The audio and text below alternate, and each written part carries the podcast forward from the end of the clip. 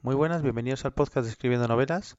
Mi nombre es Héctor Franco y hoy voy a compartir con vosotros una página web que nos puede ayudar bastante en la creación de mundos, en la creación de, en este caso, del mapa de nuestra novela.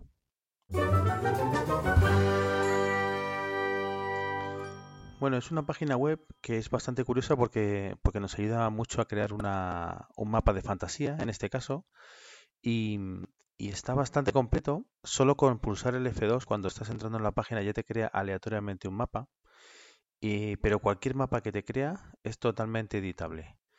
Nos deja elegir pues desde qué tipo de mapa queremos y que sea un mapa político, cultural, religioso, físico, de todo, de todos los tipos hay diversos tipos de opciones como por ejemplo los nombres de las ciudades, eh, ríos, texturas, marcas que puedas poner en el, en el mapa, eh, verlo estilo antiguo, oscuro, limpio, monocromo.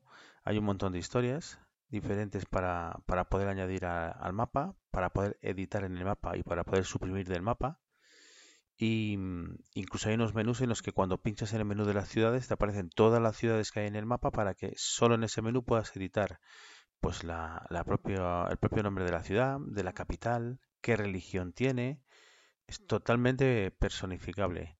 Y, y lo bueno que te da es que cuando das al F2 o, o recargas la página, te crea una base sobre la, eh, sobre la que ya poder trabajar.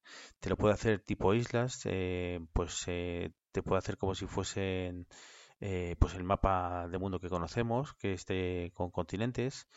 Bueno, es muy, muy personalizable y hay muchísimas opciones. Y, y, lo bueno que tiene también es que cuando ya tienes el mapa totalmente completo lo puedes exportar tanto a .map, .svg, PNG, JPG, JSON, llaman y Storage.